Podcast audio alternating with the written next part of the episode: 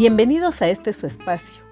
Mi nombre es Rosa González Florentino y en este primer capítulo hablaremos de perspectiva de género y mis vivencias respecto a este. Para esto comenzaremos por mencionar qué es género. El género es el conjunto de características diferenciadas que cada sociedad asigna a varones y mujeres. Y en función de esto, se definen y jerarquizan roles, expectativas y derechos. Pero ¿qué es perspectiva de género?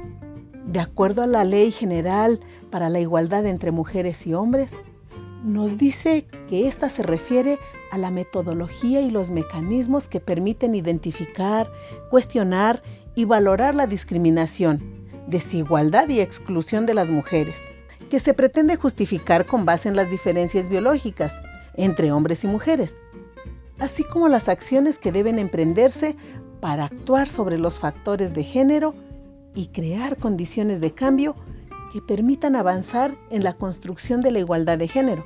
Ahora, referente a mis vivencias, comentaré que nací en la provincia donde no se conocía este concepto y que la mujer tenía un común, nacer, trabajar y casarse, y con esto tratar de ser feliz, muchas veces aunque la maltrataran y creer que se lo merecía. Yo crecí en una familia donde no supe de violencia, pero a mi alrededor era muy frecuente. Escuchar escondidas que los maridos golpeaban a las mujeres. En casa no. En casa nos daban tareas por igual, pero en la casa de los vecinos no. Yo jugaba con los niños, pero la mayoría de niñas no.